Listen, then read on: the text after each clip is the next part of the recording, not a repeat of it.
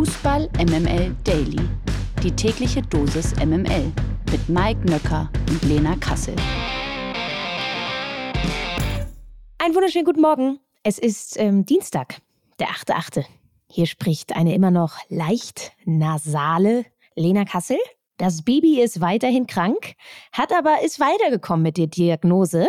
Äh, dazu werde ich gleich was sagen. Hm, jetzt begrüße ich aber erstmal den Mann meines Herzens. Guten Morgen, Mike Nöcker. Guten Morgen, Lena Kassel. Guten Morgen, alle ihr da draußen.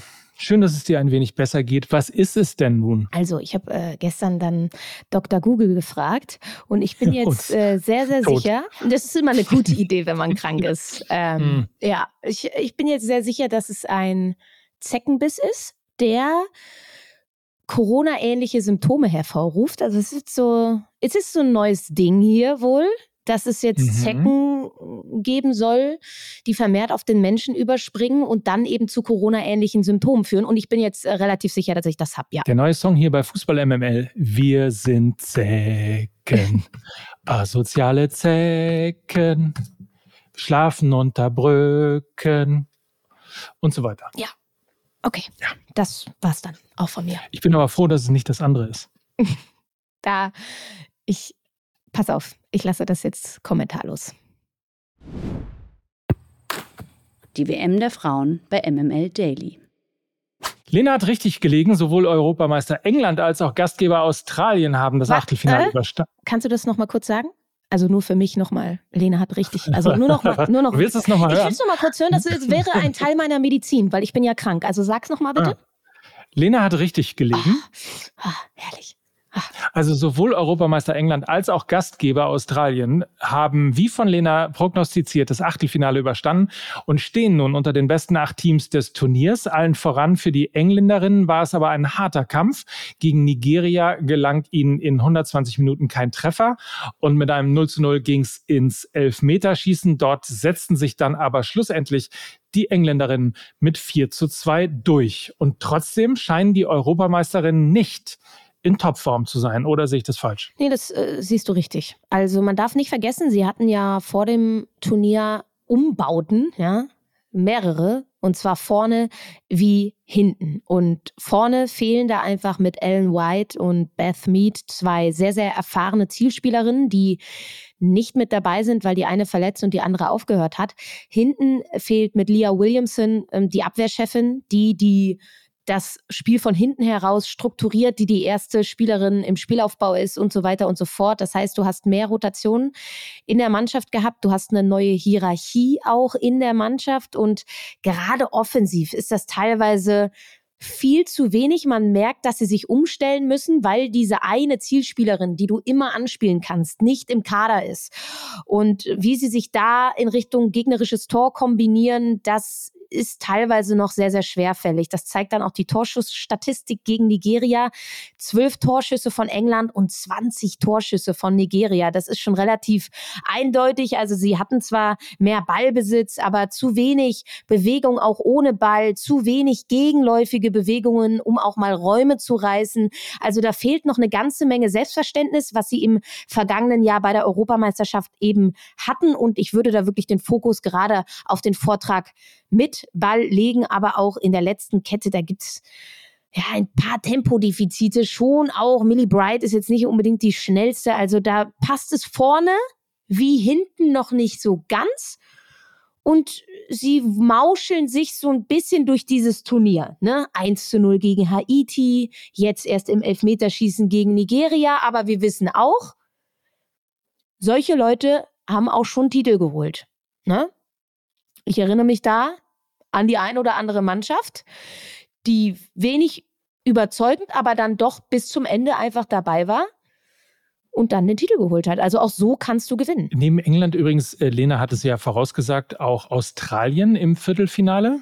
Das reicht jetzt aber, oder? Äh, ja, du kannst gerne noch ein bisschen weitermachen, ja. Aber es ist schon sehr gut. Du bist auf einem guten Weg. Sehr gut. Also die Australierinnen äh, waren beim 2-0-Sieg gegen Dänemark höchst effizient unterwegs und dürfen weiter vom Heimtitel träumen. Ähm, ist der ganz große Wurf aus deiner Sicht denn denen mittlerweile zuzutrauen? Ich würde sagen, für Australien ist alles möglich.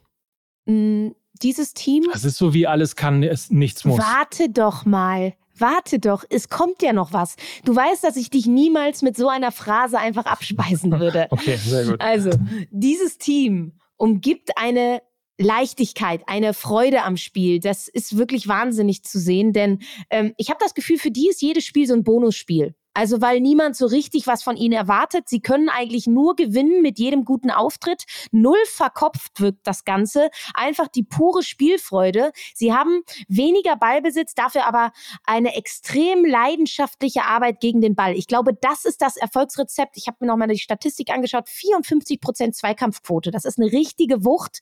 Das zeigt, dass sie ihr äh, Land, ihr heimisches Publikum stolz machen wollen, mit der richtigen Einstellung in jedes Spiel gehen und auch, dass sie eben ihre goldene Generation, die sie haben, krönen wollen. Und jetzt ist auch noch Superstar Sam Kerr zurück. Sie hat die ersten Minuten sammeln können bei diesem Turnier. Das heißt, die Australierinnen sind ja so weit gekommen, auch ohne das Zutun von Kerr. Die ist jetzt aber im Viertelfinale sicherlich auch wieder länger auf dem Platz. Und ich glaube, das ist eine richtige Waffe, die sie jetzt auch noch in der Hinterhand haben. Sie spielen jetzt im Viertelfinale gegen Frankreich Frankreich oder Marokko.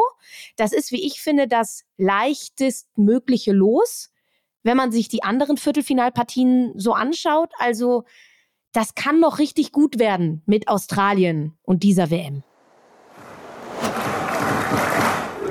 Bevor wir morgen und übermorgen dann zwei freie Tage haben, stehen heute noch die beiden letzten Achtelfinalbegegnungen an. Jetzt kommt es also wieder zur Abteilung IHO, also Inhör Opinion. Kolumbien trifft nämlich um 10 Uhr deutscher Zeit auf Jamaika und um 13 Uhr spielt Frankreich gegen Marokko. Äh, was, was erwartest du von den Partien? Also jetzt IHO. IMO glaube ich, dass Kolumbien gegen Jamaika weiterkommt, weil Jamaika bisher sich immer ein wenig in dieser Underdog-Rolle, wir lauern, wir gucken mal, lassen die anderen spielen, kontern mit unseren schnellen Spielerinnen und dann werden wir schon irgendwie weiterkommen, bei diesem Spiel nicht weiterkommen wird. Weil Kolumbien, glaube ich, mit einer gewissen Zweikampfwerte, mit ja auch einem eher lauernden Ansatz in dieses Spiel gehen wird. Und von daher äh, traue ich Kolumbien noch eine größere Abgezocktheit zu das haben wir ja gerade auch in der deutschen Gruppe gesehen, dass sie da wirklich sehr, sehr unangenehm zu bespielen sind. Und bei der anderen Partie glaube ich, dass Frankreich gegen Marokko weiterkommen wird, auch wenn es natürlich eine Partie mit einer gewissen Brisanz auch ist, immer. Und äh, ich glaube aber, dass Marokko da so ein bisschen das Schicksal erleiden wird, wie beim ersten Spiel gegen Deutschland. Frankreich ist da auf sehr, sehr vielen Positionen einfach körperlich auch gerade besser besetzt. Ich prognostiziere Minimum zwei Tore von Wendy Renard nach Ecke, weil da gerade nach Flanken von außen, nach Hereingaben von außen die Marokkanerinnen große, große Probleme hatten. Schon gegen die Deutschen, die haben, da haben sie sich sechs gefangen. Und ich glaube, Wendy Renard, die Abwehrchefin von den Französinnen, die wird da das ein oder andere Kopfballtor sicherlich machen. Also Kolumbien und Frankreich sind für mich im Viertelfinale. So, und beide Spiele werden natürlich live übertragen, sogar auch in Farbe, und zwar im Z DF. Ich hoffe, man hört äh, auf jeden Fall das Rasseln des Dieter Thomas Heck Gedächtnisarmbandes gehört.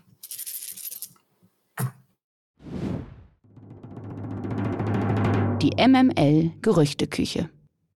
Stürmer Gonzalo Ramos steht angeblich kurz vor einem Wechsel von Benfica Lissabon zu Paris Saint-Germain. Der Deal könnte nach Informationen von Sky noch in dieser Woche über die Bühne gehen.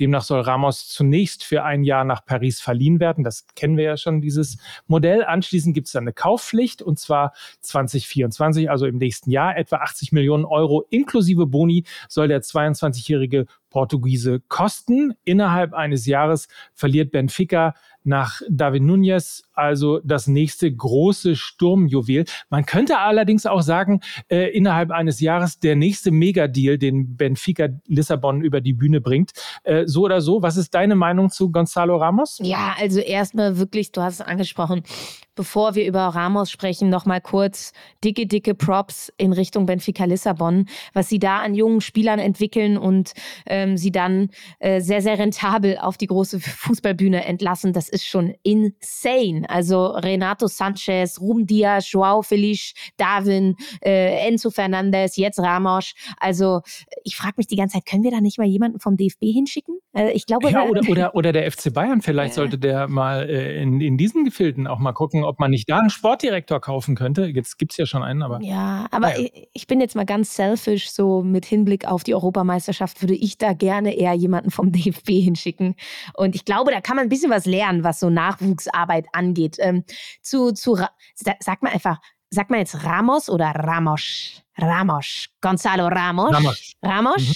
Okay, mhm. also zu Ramos selbst. Ähm, Mittelstürmer wirklich mit Potenzial Weltklasse hat in dieser Saison sicherlich ein äh, Bewerbungsschreiben abgegeben, will ich mal sagen. Wettbewerbsübergreifend 27 Tore und 12 Assists. Mein lieber Herr Gesangsverein. Also da weiß jemand, wo der Tor ist. Ähm, ist gerade auf seinem absoluten Peak. Die Saison davor war noch ein bisschen mau, auch weil eben David Nunez noch da war. Ich glaube, das wäre ein richtig starker Transfer für PSG, welcher ja auch so ein bisschen eine ungewöhnliche Transferphase von PSG abrunden würde. Man hat irgendwie einen neuen Ansatz gefunden, holt weniger große Stars mit Allüren, eher junge Spieler, die gerade auf dem Sprung zur internationalen Topklasse sind, wie eben Ramos. Dieses Jahr, glaube ich, wird sich das Team noch finden müssen, nach dem Mega-Umbruch jetzt im Sommer, aber ich glaube, im nächsten Jahr könnte es dann wirklich heiß werden in Richtung Champions League. Äh, PSG scheint auf dem Transfermarkt jedenfalls seine Hausaufgaben gemacht zu haben. Das zeigt eben auch ein Transfer von Ramos. Und was ich mich auch noch so gefragt habe, wenn man den jetzt so, so ein Stürmer wie Ramos, noch entwicklungsfähig, jung, aber auch irre treffsicher, für 65 Millionen Euro bekommen könnte, wieso beschäftigen sich die Bayern dann die ganze Zeit mit Harry Kane, also der viel mehr Geld kostet, der eben nicht ein Neuner ist auf absehbare Zeit mit Weltklasse-Potenzial, sondern ein Neuner ist, der die kurzfristige Lösung ist und nicht die langfristige. Also das hat mich jetzt ein bisschen gewundert, muss ich ehrlich sagen. Äh, nicht erst jetzt, aber jedes Mal, wenn solche Meldungen kommen, natürlich äh, auf jeden Fall. Ähm, naja, also ich habe ja in äh, Mike mit AI in der ersten Folge des Podcasts auch schon ein bisschen was äh, darüber verlauten lassen, auch in den Videos, die wir gelauncht haben. Also meine Meinung kennt man, glaube ich, dazu. Ich hätte aber noch mal eine äh, kurze Frage zu dem äh, kleinen sympathischen Stadtteilclub aus Paris. Glaubst du wirklich, äh, das ist so eine so eine Charmoffensive, die die jetzt machen? Also weg von den Monsterverdienern hin zu also ja, ja. I don't know. Ja, also ich glaube, gut Geld werden die da alle verdienen, aber ich glaube, sie haben ähm, verstanden, dass nur ein äh, gewisses, eine gewisse Anzahl an Egos in eine, äh, in eine Kabine passt. Und Sag mal, und Kolomoani, ähm, die Frankfurt-Fans können doch jetzt auch ein bisschen entspannter sein? Oder glaubst du, dass die beide holen? Ich glaube, beide sind realistisch. Ramos ist wirklich ein zentraler Spieler. Kolomoani kippt ja auch oft auf Außen ab, kann also auch auf dem Flügel spielen. Das heißt, Ramos und Kolomoani sind durchaus auch zusammen vorstellbar. Und weil Geld bei PSG ja auch keine Rolle spielt, würde es mich nicht überraschen, wenn sie beide holen. When you need mealtime inspiration, it's worth shopping Kroger, where you'll find over 30,000 mouthwatering choices that excite your inner foodie. And no matter what tasty choice you make, you'll enjoy our everyday low prices, plus extra ways to save, like digital coupons worth over $600 each week. You can also save up to $1 off per gallon at the pump with fuel points. More savings and more inspiring flavors make shopping Kroger worth it every time. Kroger, fresh for everyone. Fuel restrictions apply. Das News Update aus der MML-Redaktion. Auf dem Weg zu seinem Comeback hat sich Bayerns Torhüter Manuel Neuer erneut einem medizinischen Eingriff unterzogen. Wie der Rekordmeister gestern mitteilte, wurde Neuer bereits letzte Woche Sonntag an der Wade operiert. Demnach sei dort eine geplante Metallentfernung durchgeführt worden. Der 37-Jährige habe sein Aufbautraining anschließend aber fortsetzen können, heißt es. Wann genau Neuer wieder auf dem Platz stehen kann, bleibt allerdings weiterhin unklar. Den Saisonstart wird er auf jeden Fall verpassen. Der ursprüngliche neue Ersatz Jan Sommer ist nach einem halben Jahr aber ja auch schon wieder weg. Sommer wechselt wie erwartet zu Inter Mailand. Wird also langsam ziemlich eng, was die Torwartposition der Bayern betrifft. Oder Mike? Hm, einerseits, andererseits. So möchte ich äh, versuchen mal zu antworten. Ähm, einerseits ja, weil natürlich Manuel Neuer ein Name im Tor ist und so ein bisschen auch immer für Respekt sorgt. Das ist vielleicht jetzt in der Bundesliga ähm, nicht ganz so äh, wichtig, aber ähm, in der Champions League dann eben doch, wenn es um die großen Titel geht, wenn es um die großen Spiele geht, wenn es gegen einfach die großen Mannschaften Europas geht. So, andererseits nein, weil erstens ist der Eingriff ja äh, geplant gewesen, soll also sozusagen schon in, zum, zum Reha Thema mit dazugehören, ist einfach Metall entfernt worden. Und Sven Ulreich ist ja jetzt auch kein schlechter also ich würde sagen, wenn Manuel Neuer wieder fit wird, dann reicht es auch, mal die Gruppenphase der Champions League auch ähm, mit Sven Ulreich zu überstehen. Boah, wenn Manuel Neuer nicht fit wird, dann wird es richtig eng. Ja, und wenn Sven Ulreich sich verletzen sollte, dann erst recht, weil sie auch ihren Jugendkeeper verliehen haben oder sogar verkauft haben, bin mir nicht ganz sicher. Aber dann wird es halt da äh, wirklich eng und sie müssen jetzt noch jemanden holen. Lothar Matthäus hat ja gesagt, er würde sich David de Gea wünschen. Er ist ablösefrei, aber er wird sicherlich auch äh, einen kleinen Betrag verdienen wollen. Also ähm, sie haben sich da eine doofe Baustelle aufgemacht, äh, muss ich ehrlich sagen, weil der Umgang mit Jan Sommer wirft wirklich Fragen auf. Ja, Manuel Neuer hat sich eine doofe Baustelle aufgemacht. Das ne? ja auch, ja. Der Kommentar der Woche. Raphael Varan von Manchester United hat sich bei Twitter über, äh, heißt es nicht bei X? Hat sich bei X über den eng getakteten Spielplan in England beschwert und den englischen Fußballverband FA kritisiert. Zitat, seit vielen Jahren äußern wir unsere Bedenken, dass es zu viele Spiele gibt, der Zeitplan überfüllt ist und das körperliche und geistige Wohlbefinden der Spieler gefährdet ist oder gefährdet wird. Trotz unserer Rückmeldungen empfehlen sie für die nächste Saison längere Spiele, mehr Intensität und dass die Spieler weniger Emotionen zeigen sollen. Waran bezog sich dabei auf eine Ansage der FA an die Schiedsrichter, in der kommenden Saison härter durchzugreifen und bei Unterbrechungen konsequent alles nachspielen zu lassen. Waran habe das Gefühl, dass die Veränderungen dem Spiel schaden. Immer wieder beschweren sich Spieler und Trainer über den vollgepackten Spielplan in England. Unter anderem Jürgen Klopp und Pep Guardiola hatten in der Vergangenheit häufig Änderungen gefordert und dementsprechend würde ich mal sagen, auch für dich nachvollziehbar, was Raphael Varanda sagt, oder? Ja, vor allen Dingen, man muss sich das nochmal so ein bisschen auf dem Papier vielleicht runterschreiben. Ne? Der Fußball als Blase, die immer und immer weiter aufgepumpt wird und jetzt langsam aber sicher zu platzen droht. Ähm, die spielen ja teilweise alle drei Tage und das für Monate. Und wenn wir mal schauen, was unterm Strich dann da steht, darunter leidet dann ja auch die Qualität, weil die Vielspieler, also die absoluten Topspieler überspielt sind, verletzt ausfallen und so weiter und so fort. Also die UEFA und auch die nationalen Ligen wollen mit den vielen Spielen natürlich mehr Geld verdienen. Aber wenn am Ende das Produkt dabei immer schlechter wird, schauen die Leute auch nicht mehr so gerne hin und das Produkt wird unattraktiv und weniger rentabel. Kurzfristig gedacht mag das für die Verbände nach einer super Idee klingen, mehr Spiele, mehr Sponsoren, mehr Geld und so weiter und so fort. Langfristig gedacht ist es zum Nachteil der Spieler und damit auch zum Nachteil der Qualität. Also ich, ich glaube, da geht die Rechnung einfach nicht auf. Der verlorene Sohn. Wir kümmern uns heute mal um einen Sohn, der wirklich ziemlich verloren scheint. Und zwar geht es um Julian Draxler. Der ehemalige Nationalspieler war in der letzten Saison an Benfica Lissabon ausgeliehen. Dort hatte er allerdings mit Verletzungen zu kämpfen und konnte nicht wirklich überzeugen. Jetzt ist er zu PSG zurückgekehrt. Dort läuft sein Vertrag zwar noch ein Jahr, aber eine Zukunft hat er in Paris nicht. Keiner weiß so richtig, wie es mit ihm weitergehen soll. Angeblich gibt es Offerten aus Saudi-Arabien. Yay! Und auch die TSG Hoffenheim soll mal angeklopft haben. Bislang war allerdings noch nicht der richtige Club für Draxler dabei. Ja, lass uns doch mal ein bisschen spekulieren. Hast du eine Idee? Vielleicht gibt es noch mal einen Verein, der ihm durchaus gut tun könnte. Er ist ja mit 29 Jahren immer noch in einem fantastischen Fußballeralter. Er hat natürlich einen schwierigen Markt, wenig Spielpraxis, viele Verletzungen. Und ich denke mir so, vielleicht sollte er das Projekt Ausland einfach beenden. Also seine Zeit in Deutschland war ja durchaus erfolgreich, ne, sowohl bei Schalke als auch bei Wolfsburg.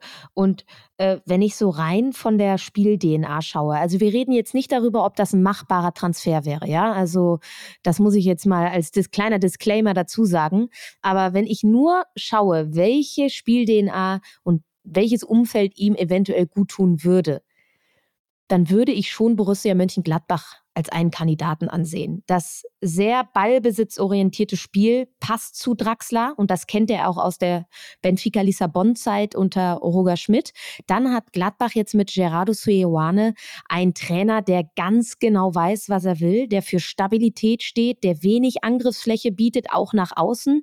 Glaube, das könnte eine Kombination sein, die Draxler gut tun würde erstmal nach Hause kommen, nach Deutschland kommen, dann den ja auch strukturellen Umbau bei Gladbach als erfahrener Spieler, du hast es angesprochen, 29 Jahre alt, mitgestalten zu können und dann noch einen sehr, sehr guten Trainer an der Seitenlinie zu haben, der dich eventuell aus deinem Loch auch herausholen kann. Letzter Ausweg BMG, wieso nicht? Was mit Werder? Ja. Hm? Ja. Ja. Ja. Würde mir, glaube ich, auch gefallen. Ja, ich glaube, müssen, muss man halt passen. mal gucken, ne? Also ja, es steht und fällt halt ein bisschen mit, also Duxch bleibt ja, der schon eher diese Zehnerrolle einnimmt. Also Werder spielt ja in diesem 3-5-2. Ich glaube, davon werden sie auch nicht abrücken.